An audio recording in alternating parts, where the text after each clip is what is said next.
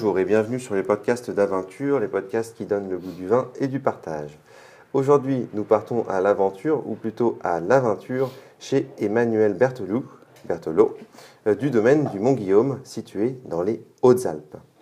Avec Emmanuel, nous allons euh, aborder différents sujets, comme euh, par exemple son cursus, l'historique du vignoble des Hautes-Alpes, et aussi de son domaine, le domaine donc du Mont-Guillaume. Bonjour Emmanuel. Bonjour Thomas. Merci euh, d'être venu à la, boutique nous rendre visite tout d'abord. Euh, Emmanuel, peux-tu en quelques mots nous euh, expliquer un peu ton, parcours avant justement la création de ce domaine? Bah, Écoutez, je suis Beaunois et donc j'ai vécu toute ma carrière d'étudiant à Dijon et professionnel en Bourgogne. Donc je n'ai pas trop bougé, si ce n'est que je travaillais pour un domaine et une maison de négoce euh, située à Savigny-les-Beaunes. Et pendant 30 ans, bah, j'ai sillonné le monde entier pour euh, vendre à l'export mon vin, mais aussi le, vendre sur la France.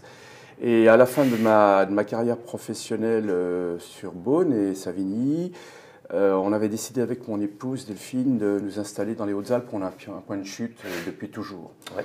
Et puis en fait, comme je ne tiens pas en place, puis que je suis en bonne forme physique, on s'est aperçu que la vigne euh, avait disparu, mais il restait quelques arpents de vigne dans cet endroit euh, hors norme qui se situe euh, autour du lac de Serponçon. Et on a décidé de tenter l'aventure de relancer la vigne qui avait disparu. Donc formation donc, donc commerciale au début pour cette, pour cette entreprise. Oui, je suis des études de droit à Dijon et ensuite, comme je n'avais pas vocation à continuer beaucoup plus loin, quand j'ai passé ma quatrième année de maîtrise, j'ai été contacté et je suis rentré en fait euh, dans le monde du vin que je connaissais pas vraiment, même si né à Beaune, euh, on a toujours des copains. On y baigne. voilà, voilà, on y baigne inévitablement. Mais comme euh, j'avais pourtant dit Fontaine, je ne boirai jamais de ton eau, bah, finalement, j'y suis tombé et sans regret. Voilà. Et tu as fait une formation aussi en viticulture, vinification eh ben, Pas du tout, non, non. Moi, j'étais responsable commercial et des achats du domaine et de la maison de, vin, de, négoce surtout. Hein. Et donc, j'avais aucune formation, moi, euh, à la fois euh, viticole et énologique. Et en fait, quand j'ai décidé de m'installer à la fin de ma carrière professionnelle en Bourgogne, bah, j'étais obligé de retourner au CFPPA et puis de faire une petite année de formation qui a été fabuleuse. Donc au lycée viticole de Beaune Au lycée viticole de Beaune, exactement, euh, dans le cadre du CFPPA. Et, j'ai eu la chance de rencontrer des gens formidables, aussi bien des enseignants que des amis qui sont devenus maintenant vignerons. Et j'ai eu la chance aussi, grâce au CFPPA, d'aller euh, faire des expériences de formation euh, en énologie, en vinification, mais aussi dans la vigne, dans différents endroits de Bourgogne et au Chili. Donc c'était vraiment une formation euh, très très judicieuse, j'allais dire qui m'est encore profitable aujourd'hui dans mon travail quotidien dans les vignes. Dans ton approche. Exactement. Surtout que j'avais fait une formation dans des domaines en biodynamie, et c'est quelque chose moi qui me passionnait, qui m'intéressait beaucoup, et donc c'est quand même pas euh, l'être morte. D'accord. Donc après cette, euh, cette vie bourguignonne, on déménage donc dans les Hautes-Alpes. Dans les Hautes-Alpes, ouais. tu te rends compte que le vignoble avait quasiment disparu et tu souhaites euh, créer un domaine, donc monter un domaine, le domaine du, Mont-Guillaume. Exactement. Alors en fait, ce qu'il faut savoir, c'est que les Hautes-Alpes, c'est une région, on peut toujours chercher dans toutes les revues, vous allez faire le tour à l'Athénéum de tous les livres sur le vin, c'est une région qui n'est pas classée comme viticole. Alors qu'il y avait, euh, avant le phylloxéra, et même jusqu'au lendemain de la guerre, à, la période de l'exode rural, beaucoup de vignes. Il y avait vraiment euh, des, vignes qui avaient été plantées, d'ailleurs, comme toujours en France, par les évêchés et par les moines. Il y a une abbaye euh, qui s'appelle l'abbaye de Boscodon, qui est de l'autre côté du lac de Serponçon, où mes vignes sont installées, mhm. qui sont certainement, les moines sont certainement à l'origine de la plantation des vignes. Ça, c'est à peu près certain. Et les vieux bouquins que j'ai retrouvés, tout, tout, tout, indique que ce sont encore, bien sûr, les moines qui ont, développé la vigne. Sauf que dans les Hautes-Alpes, c'était pas une viticulture professionnelle tout le monde faisait de la polyculture, de l'élevage des moutons, des vaches, euh, des, de l'arboriculture, tout le monde avait son petit lopin de terre. Et la vigne, dans les Hautes-Alpes, il faut bien imaginer que dans les années 60, dans les années 70, il n'y avait pas de réchauffement climatique. Et on faisait du vin vraiment pour une consommation courante, euh, j'allais dire une piquette, personnelle. Et personnelle, exactement. Et le, fait d'avoir des vignes, ça donnait quand même le privilège de pouvoir distiller. Et mm. ça, c'était très important d'avoir la grappa pour les hivers froids des hautes montagnes. D'accord. Et donc, j'ai cherché, j'ai repéré des vignes. Elles étaient toutes en mauvais état. Il ne restait plus qu'un seul viticulteur dans l'Embrunais. Parce que moi, ce qui m'intéresse dans les Hautes-Alpes, c'est vraiment les, le vignoble d'altitude Et les vignes que j'ai rachetées et que j'ai replantées, puisque j'ai replanté un peu plus de 2 hectares, euh, sont les vignes les plus hautes de France. Là, on a vraiment un, contexte très, très, très particulier d'altitude, euh, d'environnement hors norme. Mhm. On y reviendra juste derrière. D'accord. Oui, d'où le, nom, le nom de ta cuvée, altitude 880. Altitude 880. Entre autres, on y reviendra. Entre autres, ouais, exactement.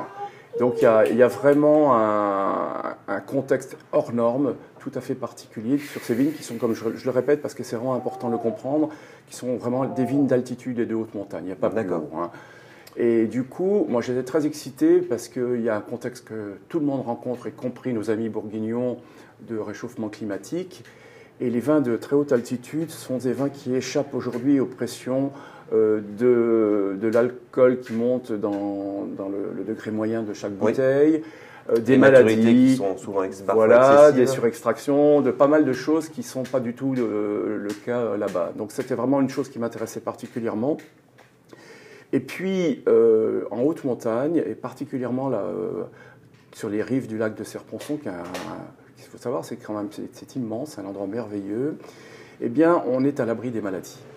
Donc, euh, moi, par exemple, depuis trois ans que je, m'occupe de mes vignes, je fais trois à quatre traitements maximum. Et quand je dis quatre traitements par saison, alors qu'on en est parfois ici à 10 ou 15, euh, voire plus. Surtout en 21. Euh, surtout en 21, malheureusement. En 21, moi, j'ai fait quatre, dans cinq passages cette année, avec seulement du soufre et encore en, vraiment léger. Donc, pas de maladie du bois, pas de mildiou, aucun, aucun problème de pression. Il faut rappeler aussi que euh, le domaine du Mont-Guillaume est certifié en bio. On est en bio, oui, ça c'est important. Euh, euh, ce qui est important de comprendre aussi, c'est si on n'est pas en bio dans les Hautes-Alpes, je ne vois pas où est-ce qu'on peut l'être partout en France. C'est incroyable. on est, c'est un endroit. Alors les Bourguignons ont souvent dit que les terroirs de Bourgogne étaient bénis des dieux. Moi, je peux vous assurer que les Hautes-Alpes, c'est un endroit béni des dieux pour la culture de la vigne en matière de lutte contre les maladies et toutes les, pressions. Ça, c'est formidable. Donc, c'est extraordinaire pour ça. Par contre, c'est un travail très très difficile, euh, on y reviendra un petit peu après. Donc du coup, euh, moi je suis tombé amoureux de cette période, de cette zone, pardon. J'ai rencontré le dernier viticulteur qui arrêtait et qui a, accepté de me vendre ses dernières parcelles, ses dernières vignes. Mhm. Un garçon formidable. Et du coup, j'ai appris aussi à connaître les cépages, parce qu'il faut savoir qu'il y a un cépage endémique des Hautes-Alpes qu'il faut absolument défendre et que j'ai replanté aussi, qui s'appelle le molar. Oui. Molar qui veut dire petit mont. On, trouve ce terme beaucoup en Savoie et aussi en Suisse, notamment. D'accord. Voilà.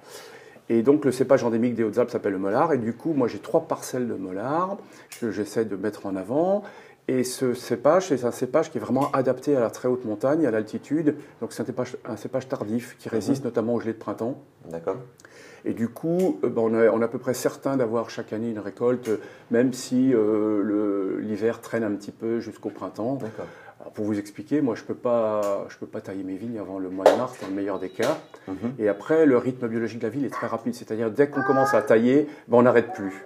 On n'arrête plus parce qu'il faut tout de suite après relever, il faut tout de suite commencer à travailler le sol, il faut tout de suite euh, faire les premiers traitements dès qu'on a 4-5 feuilles étalées, il faut tout de suite... Euh, euh, en fait, on n'arrête pas. La saison va très vite. La, saison va très très vite. Et inversement, nos vendanges, elles ne sont pas si tardives que ça. Même le molar qui est un cépage tardif, on attaque nos, nos vendanges, nous, disons fin septembre, c'est les derniers jours de septembre ou début octobre. Mmh. Et le molar, lui, sort, euh, on va dire, vers le 15, euh, vers le 15 octobre. Au plus tard. Au plus tard. D'accord. Donc le domaine, euh, le domaine du Mont-Guillaume, c'est combien d'hectares actuellement? Alors actuellement, c'est, moi j'ai 8 hectares, mais j'ai 4 hectares de plantés en production, dont la moitié a donné sa première petite récolte cette année, mais va commencer, j'allais dire, à être en, production normale à partir de 2022. Voilà. Donc j'ai pas beaucoup de, feuilles, de, bouteilles à, vendre. On fait, euh, moi je fais à peu près 15-16 euh, pièces de rouge. Mhm. Je pars toujours en pièces bourguignonnes. Et puis là cette année j'ai fait que 6 pièces de blanc, mais à partir de l'année prochaine ça va monter en puissance. Voilà. Ce qu'il faut savoir, c'est qu'en haute montagne, les rendements sont très très très petits. Il ne faut pas chercher à faire des productions, euh, j'allais dire, importantes. Ça tourne autour des combien d'hectares Alors moi, si je fais 30 hectos en blanc, je suis heureux.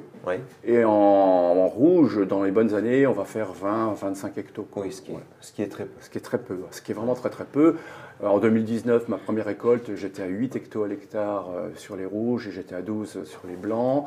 En 2020, qui était une bonne année, on est monté voilà, dans, dans ces, dans ces, dans ces eaux-là, c'est-à-dire 20 à 30 hectos à l'hectare.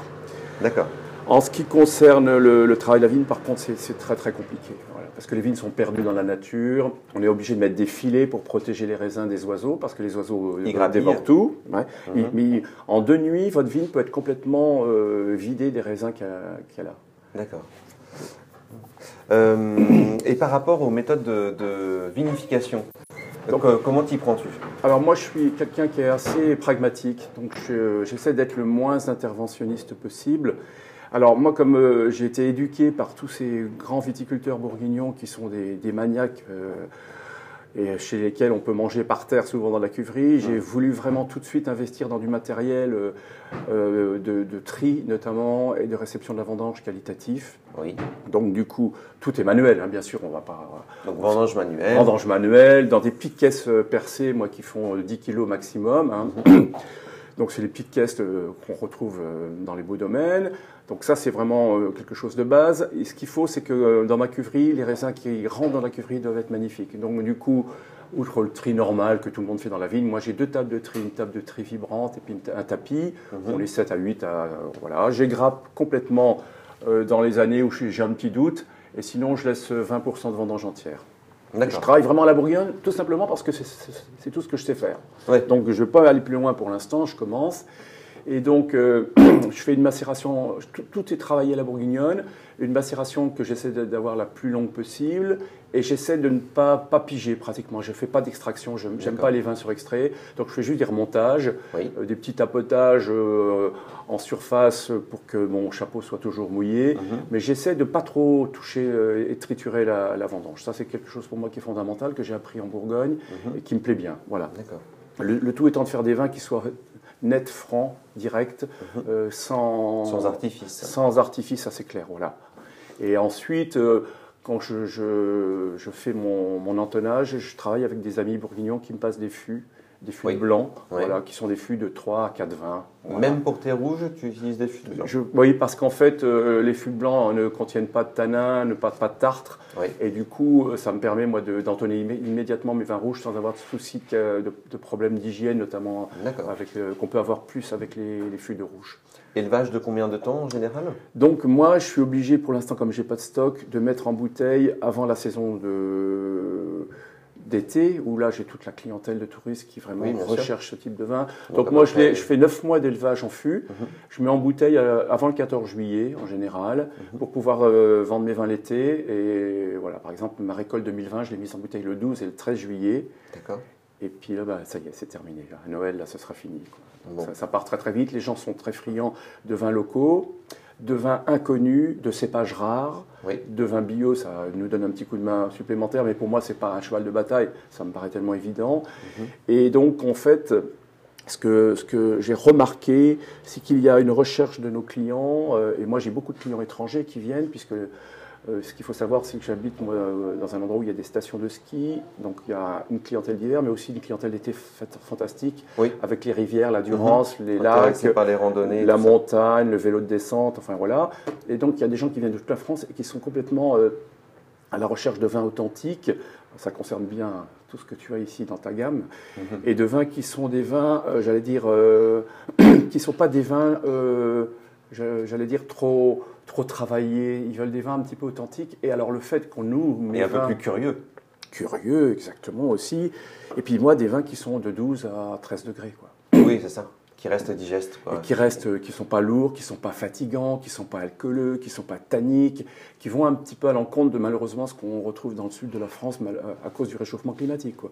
Et là, moi, j'ai senti vraiment un engouement pour les vins, justement parce qu'ils sont sur le fruit, parce qu'ils sont à la fois délicat, mais en même temps avec du caractère. Parce que si un vin n'a pas de caractère, s'il n'a pas un petit peu, le, j'allais dire, l'image de, des gens de haute montagne qui sont un peu des, des grognons, des gens voilà, qui sont un petit peu fermés au départ et puis après qui, sont, qui ont la, le cœur sur la main, euh, c'est pas terrible. Quoi. Donc il faut vraiment que le vin soit le reflet des hommes, de la nature, du climat, et puis bien sûr des cépages euh, locaux. Hein. On en a deux ou trois qui sont vraiment très intéressants.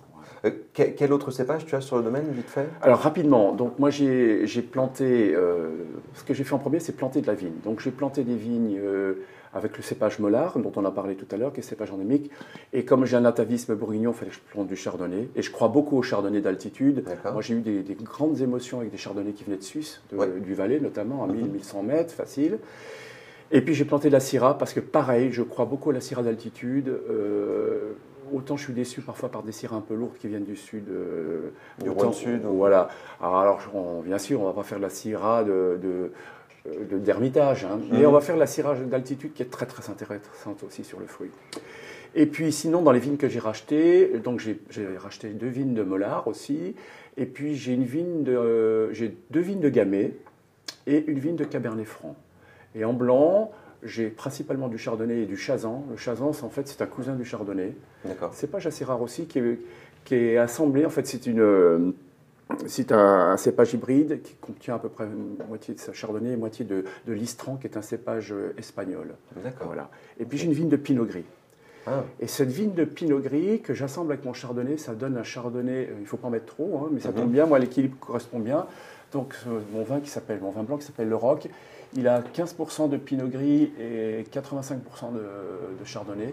Et ça donne un chardonnay, mais qui, a un tout petit peu de gras, un petit peu de patine, comme si on avait du bureau dedans. Un peu plus voilà, ça me rappelle un petit peu le bureau, mais bon, évidemment, le pinot gris donne un, arôme un, petit peu différent.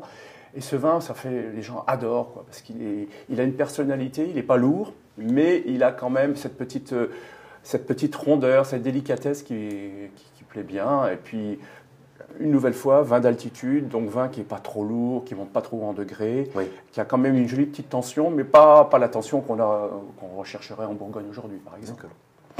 Eh ben, merci Emmanuel pour, euh, pour toutes ces précisions euh, concernant ton travail et ton domaine. Euh, Aurais-tu euh, un petit mot de fin pour les buveurs de vin qui souhaitent découvrir des vins vrais, authentiques sortent un peu euh, des sentiers battus. Bah, écoute, euh, franchement, il faut déjà venir chez toi. Je pense que quand on voit un petit peu tout ce qu'il y a, c'est extraordinaire. On peut faire un tour de France rapide avec des vins qu'on ne trouve nulle part ailleurs.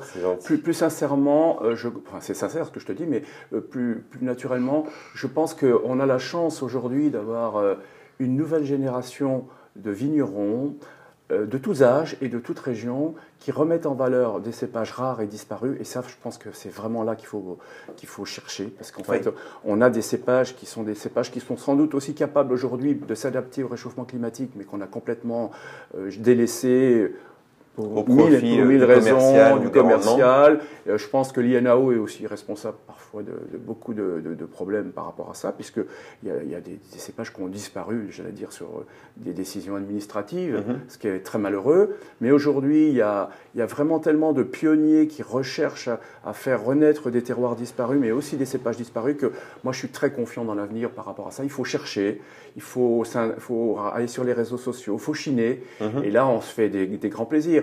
Alors, je ne parle pas des vins nature, parce que moi, je ne fais pas des vins nature, mais ça m'intéresse beaucoup, parce que je suis encore bourguignon et prudent par rapport à ça. Mais il y a aussi dans cette voie-là beaucoup d'expérimentations à chercher, à trouver. Pistes à explorer. Exactement. Et ça fait partie du patrimoine. Et tout à fait, tout à fait. Qu'il faut conserver. Merci beaucoup, en tout cas. Euh, on espère que vous connaîtrez un peu mieux, après ce podcast, les vins de Emmanuel Berthelot. Euh, du domaine du Mont-Guillaume, à retrouver bien sûr à notre boutique Aventure à Beaune ou sur notre site aventure.fr. D'ici là, portez-vous bien et n'oubliez pas, celui qui est maître de sa soif est maître de sa santé.